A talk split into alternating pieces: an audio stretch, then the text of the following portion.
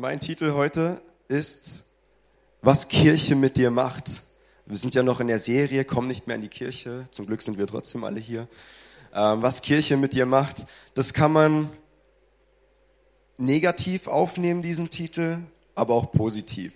Kirche, man hat, vielleicht sind einige Leute hier, die schon mal von Kirche verletzt wurden und denken, wow, Kirche hat mich voll kaputt gemacht das ist eigentlich nicht Gottes Idee hinter Kirche.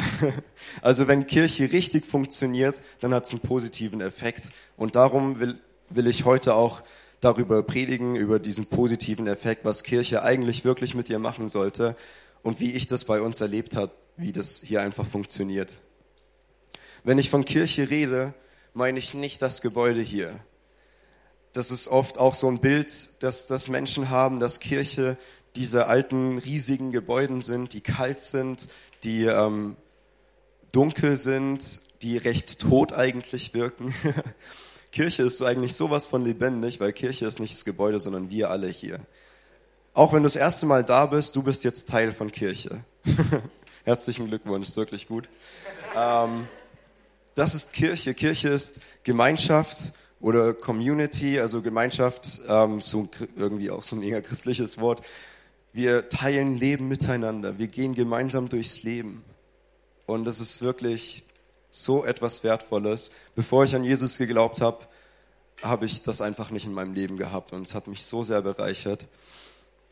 Ich habe schon ein paar Mal ein bisschen über meine Story erzählt. Heute will ich ein bisschen darauf eingehen, was eben die Kirche mit mir gemacht hat, was das ICF da für eine Rolle gespielt hat aber trotzdem noch mal ein bisschen, ähm, wie ich früher war.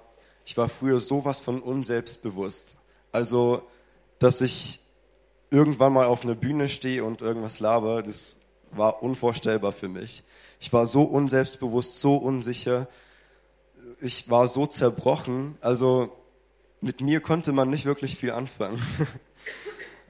so Vorträge in der Schule zum Beispiel, das war der Horror für mich, weil ich habe immer gedacht, boah, was denken die Leute von mir und ich werde sowieso verkacken und vielleicht kennt es der ein oder andere und ähm, das finde ich so cool, dass Gott sowas gemacht hat. Ich glaube, ähm, das ist früher war ich recht introvertiert, heute denken die meisten wahrscheinlich, dass ich eher extrovertiert bin. Also das ist keine Ausrede. Wenn Gott etwas machen will durch dich, dann macht das auch.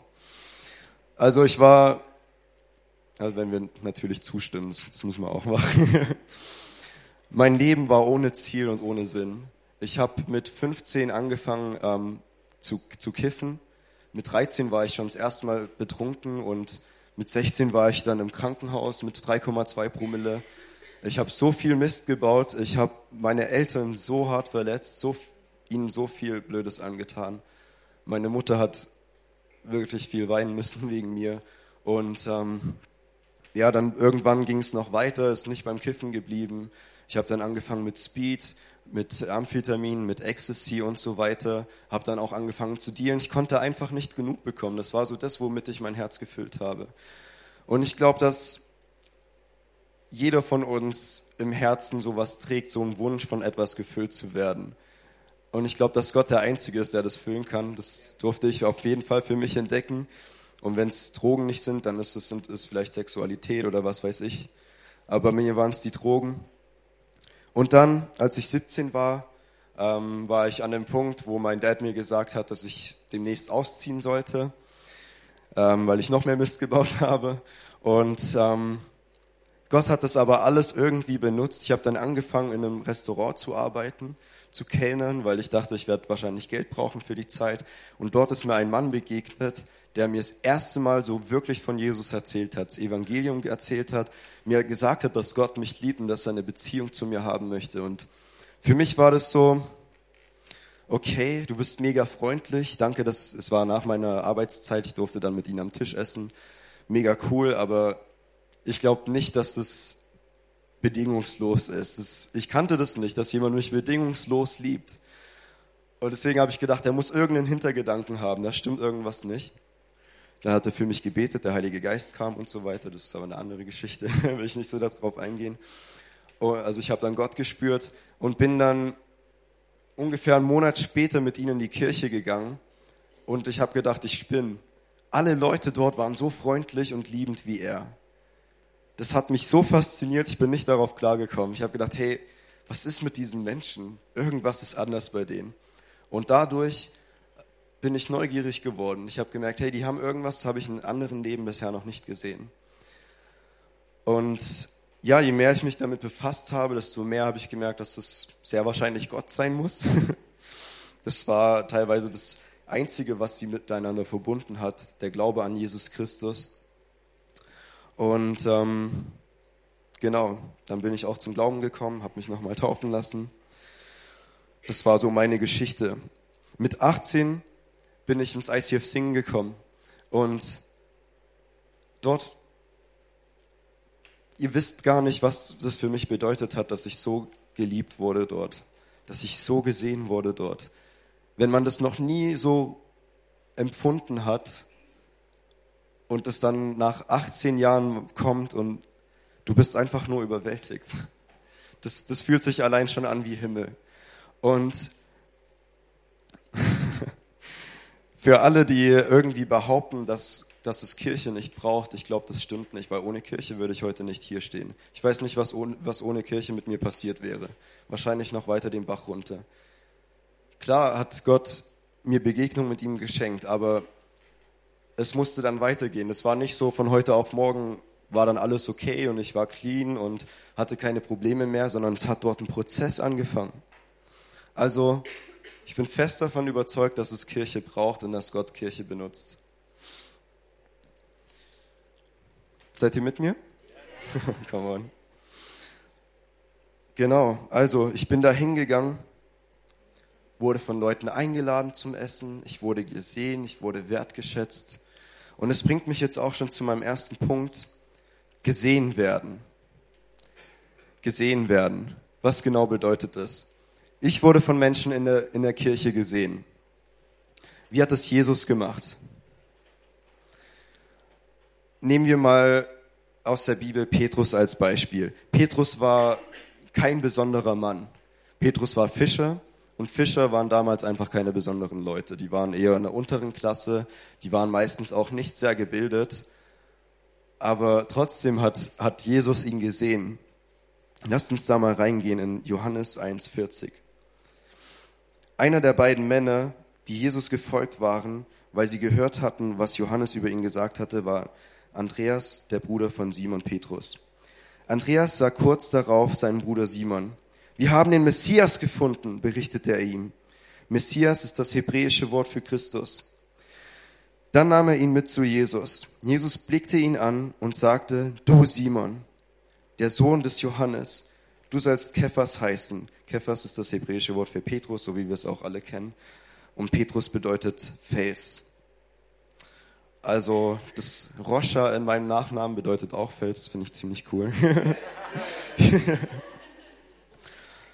Also wir sehen da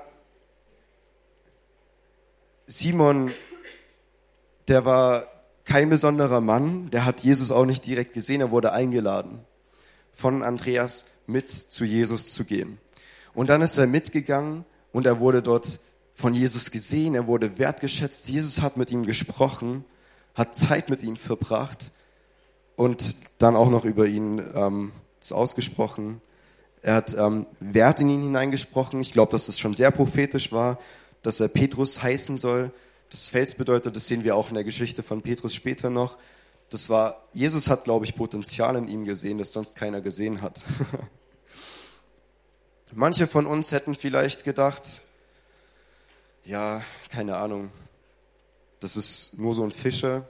Wir wollen hier Gottes Reich bauen. Jesus ist auf die Erde gekommen eigentlich brauchen wir doch Top-Leute dafür, oder die mega bereit sind und die wir losschicken können, um das Evangelium zu predigen und so weiter. Petrus war eigentlich nichts davon, als Jesus ihn kennengelernt hat. Aber trotzdem hat er sich ihm hingegeben, hat ihn gesehen, hat Zeit mit ihm verbracht, hat in ihn investiert. Wisst ihr, ich glaube, wir dürfen manchmal nicht so sehr unseren Augen trauen wir sehen ganz oft nicht das Potenzial in Menschen, weil das Potenzial öfters unter Dingen vergraben sind im Herzen. Und deswegen, ich habe das auch oft, dass ich Leute sehe und denke, uh, ja, da, da muss man vielleicht ein bisschen dran arbeiten. Keine Ahnung, gibt es da Hoffnung, Gott? also ich denke, dass es ganz natürlich ist, dass wir manchmal so denken, aber wir dürfen nicht da stehen bleiben, glaube ich, weil das ist nicht die Art, wie Gott denkt. Wir müssen da unser Denken erneuern. Wir müssen anfangen, das versteckte Potenzial in Menschen zu suchen. Gott hat uns alle geschaffen. Jeder einzelne von uns ist von Gott erschaffen, in seinem Ebenbild. Und wenn das so ist, dann ist so viel Potenzial in jedem einzelnen von uns. Sprecht es mal alle mit mir. Da ist viel Potenzial in mir. Da ist wenn du das noch nicht glaubst, dann spreche es noch hundertmal heute über dich aus und morgen auch, weil dass du nichts kannst, dass du kein Potenzial hast, dass man nichts aus dir rausholen kann, das stimmt nicht. Das ist eine Lüge. Und die, da müssen wir aktiv gegen vorgehen. also das Potenzial in uns allen. Jeder hat damals über mich gedacht, dass ich nur so ein nutzloser Junkie bin. also meine Eltern haben wahrscheinlich, ich weiß nicht genau, was meine Eltern gedacht haben, aber war wahrscheinlich nicht mehr so viel Hoffnung. Ähm, wir haben auch nie richtig darüber geredet, aber ich denke, das kriegt man mit, wenn das Kind so abdriftet. ähm, in der Schule, die Lehrer haben das gemerkt, wenn ich dann irgendwie drauf im Unterricht saß. Da wurde, mir, wurde ich auch nicht wirklich ermutigt. Ähm, ich habe nur mit Freunden abgehangen, die dasselbe über sich gedacht haben. Niemand hat wirklich Potenzial in mir gesehen. Und das ist so was Normales in, in, in der Welt, auf der Welt. Ich glaube, dass wir als Kirche da anders sein müssen. Wir können da den Unterschied machen. Ich bin ins ICF gekommen und da wurde Potenzial in mir gesehen. Das war eine Woche vor dem Big Opening im ICF Singen. Und dann ähm, kam der Moderator direkt auf mich zu und meinte, hey, irgendwie, als wir da von Open Stage geredet haben, deine Augen haben so ein bisschen gestrahlt. Willst du da nicht auch mitmachen? das fand ich so cool. Also ich habe damals so ein bisschen Rap gemacht und ähm, dass er einfach auf mich zukam und mich eingeladen hat, da mitzumachen. Ich habe das dann auch gemacht und es war super. Leute, lasst uns anfangen, das Potenzial in Leuten zu sehen. Wenn damals niemand das Potenzial in mir gesehen hätte, das ist echt eine mega krasse Stärke von David, finde ich. Wie er Potenzial in Leuten sieht, wie er mir dann vertraut hat und mit mir den Weg gegangen ist. Und das war das Wertvollste für mich. Deswegen wirklich, lasst uns anfangen, das Potenzial in Menschen zu sehen. Und Gott kann uns auch dabei helfen. Gott kann uns seine Sicht geben, weil es ist nicht immer leicht. Also, ich glaube, dass es eine Sache ist, die wir in unserer Kultur verankert haben müssen. Und ist ja auch einer unserer Werte, Potenzial entfalten. Das ähm, habe ich auch eine Folie. Das wir unterstützen Menschen, damit sie aufblühen und ihr volles Potenzial entfalten können. Wenn du damit nicht okay bist, dann sollst du es wirklich ändern, weil das ist ein Wert in unserer Church. Wir gehen dafür. Wisst ihr, wie das ist, wenn man in eine Kirche geht und nicht von Leuten gesehen wird? Ich war vor zweieinhalb Jahren ungefähr in Hannover und bin dort in eine Kirche gegangen, will jetzt nicht sagen, was das für eine Kirche war. Ähm, der Gottesdienst war für mich schon recht bescheiden. Aber was ich wirklich, wirklich schade fand, war, dass einfach wirklich keine Gastfreundschaft da war. Ähm, ich bin eigentlich jemand, wenn Leute nicht auf mich zukommen und mit mir reden, dann gehe ich auf Leute zu und rede mit ihnen. Also es war dann so, niemand kam auf mich zu. Ich denke, jeder hat gesehen, dass ich neu war, wurde auch ein bisschen komisch angeguckt dort. Ähm, Niemand ist auf mich zugekommen und selbst als ich dann das Gespräch mit Leuten anfangen wollte, waren die überhaupt nicht offen dafür, weil das nicht Teil ihrer Kultur ist.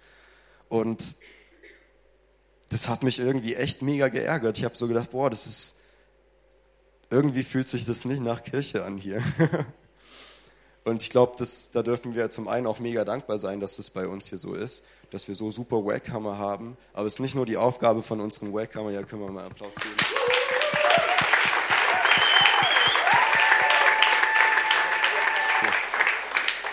Es ist aber nicht nur die Aufgabe von den Welcomern, sondern von uns allen. Wenn du die ersten Male hier bist, okay, dann darfst du gesehen werden. Auch noch ist natürlich ist es wichtig, dass man immer irgendwie gesehen wird von den Leuten, gell? Aber wenn du schon länger dabei bist, dann glaube ich, ist es auch deine Aufgabe, einen Blick für die Menschen zu haben. Es kann eigentlich nicht sein, dass jemand ähm, neu da ist und dann alleine irgendwo in der Ecke steht.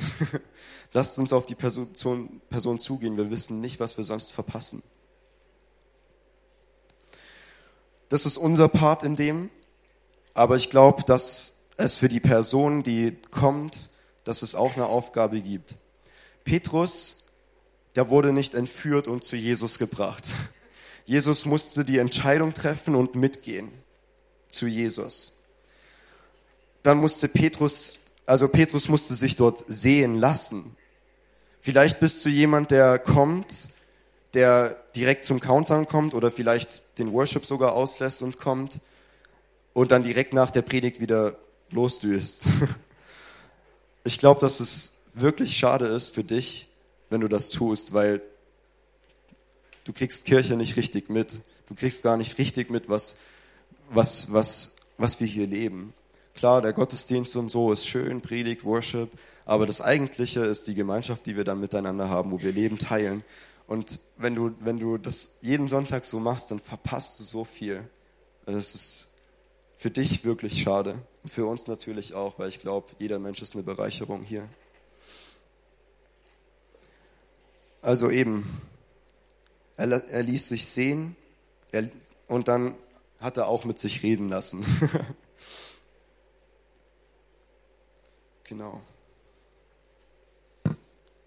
Und dann ging es weiter. Petrus ist dann mitgegangen mit Jesus und so wie Petrus damals drauf war, Petrus war nicht schlecht, aber Gott hat einfach noch mehr für ihn gehabt. Und deswegen musste was, es musste ein Prozess losgehen. mein zweiter Punkt ist geschliffen werden. Wie wird man denn geschliffen? Also, wir haben, ähm, in Sprüche 27, 17 lesen wir, Eisen schleift man mit Eisen und ein Mann schleift den anderen. Ein Mann schleift den anderen. Das bedeutet, dass wir einander brauchen, um in die Form zu kommen, um das ganze Potenzial zu entfalten, was Gott an uns hineingelegt hat. Da brauchst du Kirche wieder. Du brauchst andere Menschen. Gott hat dich nicht alleine hier auf diesen Planeten gesetzt. Er hat dir so viele Mitmenschen geschenkt. Er möchte dich schleifen durch andere Menschen und das kann manchmal wirklich ätzend sein. Also ähm, verschiedene Situationen in der Familie kann das ätzend sein. Mein Bruder hätte ich manchmal echt gerne geschlagen. ähm, wer Geschwister hat, kennt das vielleicht. Und es gibt sogar heute noch manchmal Situationen, wo ich mir so denke, Bro, bitte. Können ja ehrlich miteinander sein, oder? Also. Oder auch mit Simon im Zimmer ist auch nicht immer einfach. also, ich denke, es ist aber nicht nur so, dass es für mich nicht einfach mit ihm ist, sondern auch für ihn mit mir. Also wir kommen auch schnell da rein, dass wir denken, oh, die anderen, die nerven mich so. Es ist so anstrengend. Gott, ich wäre so gern allein mit dir. Ähm, ich glaube, allein für Gott ist es auch oft sehr anstrengend mit uns. Und für die anderen Menschen ist es auch oft anstrengend mit dir wahrscheinlich. Keiner von uns ist perfekt. Und selbst wenn einer von uns perfekt wäre, wären die anderen immer noch unperfekt. Also dieses Schleifen, das ist was mega Wichtiges. Das brauchen wir in unserem Leben, aber das ist manchmal wirklich unschön. Um Potenzial zu entfalten, muss man geschliffen werden. So ein Diamant, ähm, so ein Rohdiamant, der ist, sieht nicht so schön aus. Also den verwendet man eigentlich nicht für Ringe oder so. Der muss erstmal mit sehr, sehr viel Druck bearbeitet werden. Der muss geschliffen werden damit er die Form annimmt, die er haben kann, diese Schönheit. Und ich glaube, dass wir Menschen auch einfach solche Diamanten sind. Ich hatte in meinen, vor allem in den ersten drei Jahren im ICF immer mal wieder ähm, Gespräche mit Leuten und auch oft mit David, weil ich wieder irgendwas angestellt habe, wieder irgendwas gemacht habe. Ähm, ich war bereit, diesen Prozess zu gehen ich habe mich darauf eingelassen. Ich habe immer wieder Mist gebaut, aber ich bin immer wieder aufgestanden und David hat mir zum Glück immer wieder vergeben. und das, also ihr könnt mal mit David reden. Jetzt findet er es vielleicht cool, mit mir zu arbeiten, aber ich glaube, es hat ihn wirklich sehr viel Geduld manchmal gekostet. Und ähm, ich glaube, dass es aber auch gleichzeitig eine Bereicherung für ihn war, weil er so viel lernen konnte, wie man mit Menschen umgeht. So, ja. Ich, ich nenne noch ein Beispiel. Ähm, ich wollte schon von Anfang an ins, ins Worship Ministry. Ich wollte singen und ähm, ich durfte ganz lange nicht auf die Bühne. Und es hatte auch seinen Grund, nicht weil ich so schlecht gesungen habe, sondern weil mein Leben einfach wirklich noch nicht vorbildlich war. Da musste noch ein bisschen was gemacht werden. Und dann war das mal so ein Punkt, ähm, die Geschichte sagt David auch immer gerne selbst. Ich war eingeplant, in den nächsten drei Wochen dann mal das erste Mal mit auf der Bühne zu stehen und zu singen. Und irgendwie zwei Wochen davor war Cityfest in Singen. Ich war da dabei und ähm, habe Freunde getroffen, habe mit ihnen geraucht, habe mit ihnen getrunken. Und dann war ich so betrunken, dass ich es nicht nach Hause geschafft habe und Davids Zuhause lag auf dem Weg zu meinem Zuhause. Und dann habe ich äh, mitten in der Nacht um drei oder so bei ihm geklingelt und ihn gefragt, ob ich bei ihm schlafen kann, weil ich es nicht mehr nach Hause schaffe. Also das war, ich bin nicht stolz drauf auf jeden Fall. Es war auch, ja, irgendwie peinlich. ähm, ja, auf jeden Fall. Ich denke, David musste da nicht mehr viel sagen. Das wusste ich, dass es einfach blöd war. Und dann, ähm, David hat das gar nicht so richtig mitbekommen, dass ich hätte singen sollen. Er hat das an dem Sonntag selber mitbekommen. In der Probe hat er meine Worship-Leiterin angerufen und gesagt, Paddy kann nicht auf der Bühne stehen. er lebt noch nicht vorbildlich und ähm, das, das können wir einfach gerade nicht machen. Und für mich war das, ich war sehr, sehr wütend in dem Moment. also ich habe das irgendwie auch nicht wirklich verstanden. Ich dachte mir so, hey, das ist das ist einfach asozial. Und ähm, ja, ich habe dann ein bisschen gebraucht, bis ich mich abreagiert habe, mich wieder mit ihm getroffen und dann haben wir darüber geredet. Heute glaube ich, dass das sehr, sehr wichtig für mich war, dass David mit mir da in die, Konf äh, in die Konfrontation gegangen ist und das gemacht hat. Weil das hat mich noch mehr angespornt, mein Leben auf die Reihe zu bekommen. Das hat mir gezeigt, dass mein Handeln Konsequenzen hat. Das ist jetzt nicht mein Thema, aber einfach nur so, für David muss das mega unangenehm gewesen sein. Und für mich auch. Aber die Frage ist, wie gehen wir damit um? Ähm, wenn wir sowas das erste Mal in der Kirche erleben, haben wir eigentlich zwei Optionen. Die eine ist, ähm, wir lassen uns schleifen, wir gehen in den Prozess und die andere ist, wir rennen weg. Entweder gehen wir gar nicht mehr in eine Kirche oder wir rennen in eine andere Kirche, weil wir denken, da ist es wahrscheinlich besser. Aber wenn die Kirche gut läuft, dann kommt es dort auch irgendwann zu einer Konfrontation. Also sind wir bereit, uns schleifen zu lassen? Ich habe ähm, noch eine Veranschaulichung für uns. Ähm, es wird jetzt gleich ein bisschen laut, also wenn ihr Lärm nicht so gut verträgt, dann haltet euch am besten die, die Ohren zu.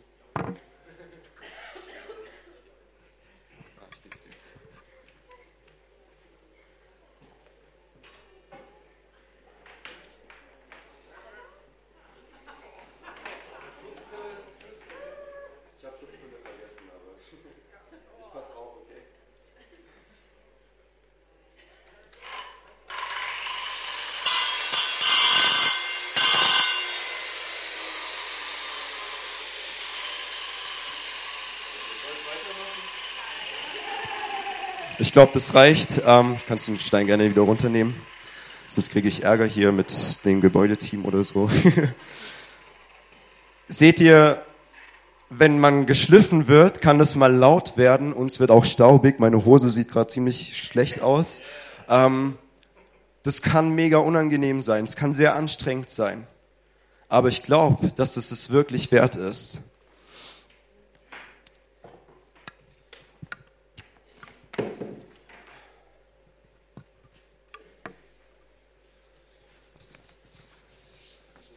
Wisst ihr, Petrus hatte auch immer wieder diese Momente. Das lesen wir so oft, wie, wo Jesus hingefallen ist, weil er entweder eine zu große Klappe hatte oder weil er sich überschätzt hat. Er hat immer wieder Mist gebaut und Jesus musste ihn immer wieder zurechtweisen. Und das Härteste, finde ich, was Petrus gemacht hat, lesen wir in Matthäus 26 ab 33. Doch Petrus versicherte, und wenn alle sich von dir abwenden, ich niemals. Also es ging da ähm, darum, dass Jesus auf dem Weg nach Jerusalem ist, wo er gekreuzigt wird. Jesus erwiderte, ich sage dir, noch heute Nacht, bevor der Hahn kräht, wirst du mich dreimal verleugnen. Da erklärte Petrus, und wenn ich mit dir sterben müsste, ich werde dich niemals verleugnen. Wisst ihr, was passiert ist? Gehen wir direkt weiter. Matthäus 26, also noch im selben Kapitel, es war noch am selben Tag, ab 69. Petrus saß noch draußen im Hof, als eine Dienerin, eine Dienerin auf ihn zutrat und sagte, du warst doch auch mit diesem Jesus aus Galiläa zusammen. Aber Petrus stritt es vor allen Leuten ab. Ich weiß nicht, wovon du redest, sagte er. Als er danach zum Eingangstor ging, sah er eine andere Dienerin und sagte zu denen, ähm, die dort standen, der war, ich bin gerade durcheinander, okay, egal. Der war auch mit, den Jesu, mit diesem Jesus von Nazareth zusammen. Wieder stritt Petrus es ab, diesmal sogar mit einem Schwur, ich kenne den Menschen nicht. Doch es dauerte nicht lange, da traten die Umstehenden auf ihn zu und sagten, natürlich bist du auch einer von, die, von ihnen, deine Sprache verrät dich. Petrus begann Verwünschungen auszustoßen und schwor, ich kenne den Menschen nicht. In diesem Augenblick redete ein Hahn. Da erinnerte sich Petrus daran, wie Jesus zu ihm gesagt hat, bevor der Hahn kräht, wirst du mich dreimal verleugnen. Und er ging hinaus und weinte in bitterer Verzweiflung. Das ist eine sehr krasse Szene, finde ich. Mit Ankündigung am selben Tag noch, also ich weiß gar nicht, wie man das wieder vergessen kann, wenn es noch am selben Tag gesagt wurde und da Jesus noch mit ihm diskutiert hat, Petrus hat ihn dreimal verleugnet. Nicht nur einmal, nicht nur zweimal, gleich dreimal. Und ich habe mich mal gefragt, was ist denn eigentlich der Unterschied zwischen Petrus und Judas? Ich meine, ähm, Judas hat ihn auch verleugnet und verraten. Ich glaube, der Unterschied war, dass Petrus bereit war, Buße zu tun und den Prozess weiterzugehen. Petrus war bereit, Buße zu tun und damit den Prozess weiterzugehen. Ich glaube, wenn wir mal fallen, das darf passieren. Es darf wirklich passieren. Es ist nicht schlimm. Es ist nur schlimm, wenn wir dann liegen bleiben. Wenn wir nicht wieder zu Gott kommen. Wenn wir keine Buße tun, nicht umdrehen zu ihm. Petrus hat es gemacht. ich musste auch immer wieder zurückkommen und sagen, hey, es tut mir leid, ich habe wieder mal Mist gebaut. Und es war so unangenehm manchmal. Aber ich habe es trotzdem gemacht und ich bin so dankbar, dass ich das gemacht habe.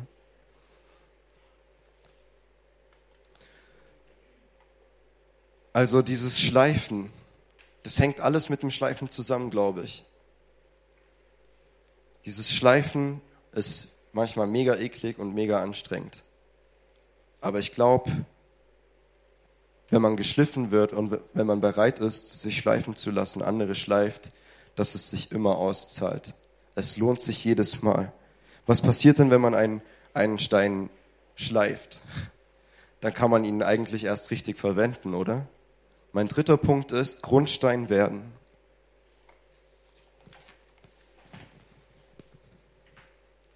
Grundstein werden. In Matthäus 16, 18 lesen wir, deshalb sage ich dir jetzt, du bist Petrus, auf diesen Felsen werde ich meine Gemeinde bauen und das Totenreich mit seiner ganzen Macht wird nicht stärker sein als sie. Das war noch vor, der, vor dem Verrat, vor der Kreuzigung. Jesus hat dieses Potenzial ihnen aber da schon zugesprochen. Obwohl Jesus wusste, dass er ihn verraten wird. Später. Er hat es trotzdem über ihn ausgesprochen. Er hat dieses Potenzial gesehen und nicht verworfen. Und später fragt, nachdem Jesus wieder auferstanden ist und mit den Jüngern ist, fragt Jesus ihn dreimal, hat, Petrus hat ihn dreimal verleugnet und dann wird er dreimal von Jesus gefragt, Petrus, liebst du mich? Liebst du mich? Und beim ersten, zweiten Mal hat er gesagt, ja, natürlich, Jesus, sagen wir ja oft, oder natürlich, wir lieben dich, Gott, muss man ja als Christen. Und beim dritten Mal hat er dann angefangen, wirklich nachzudenken. Er hat gesagt, Herr, du weißt alles. Du weißt auch, wenn ich dich liebe, dann weide meine Schafe, hat Jesus gesagt. Weide meine Schafe. Werde dieser Fels, werde dieser Grundstein.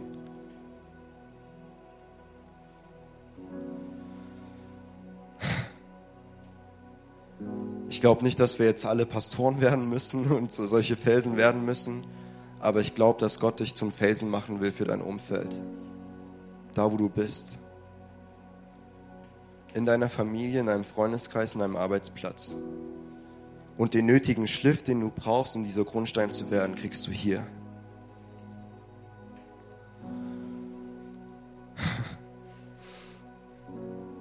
Wenn du dich wirklich sehen lassen willst, dann geh in Explore.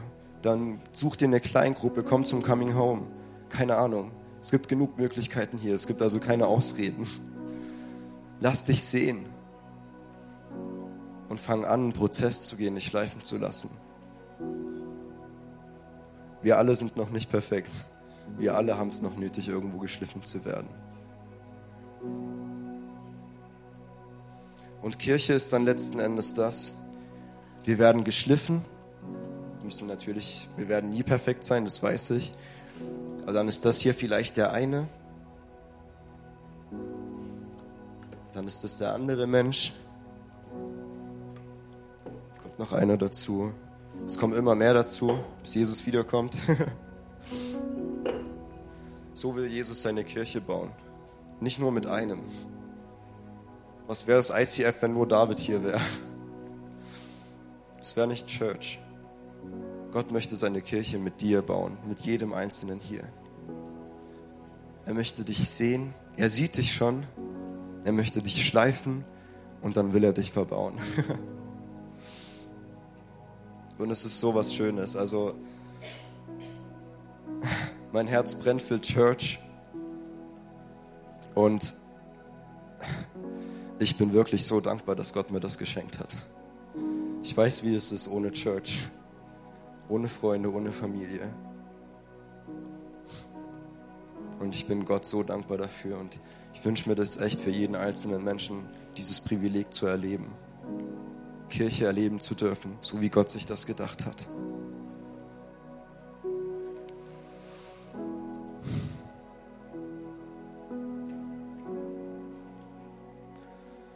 Lasst uns aufstehen. Ich würde gern für uns beten.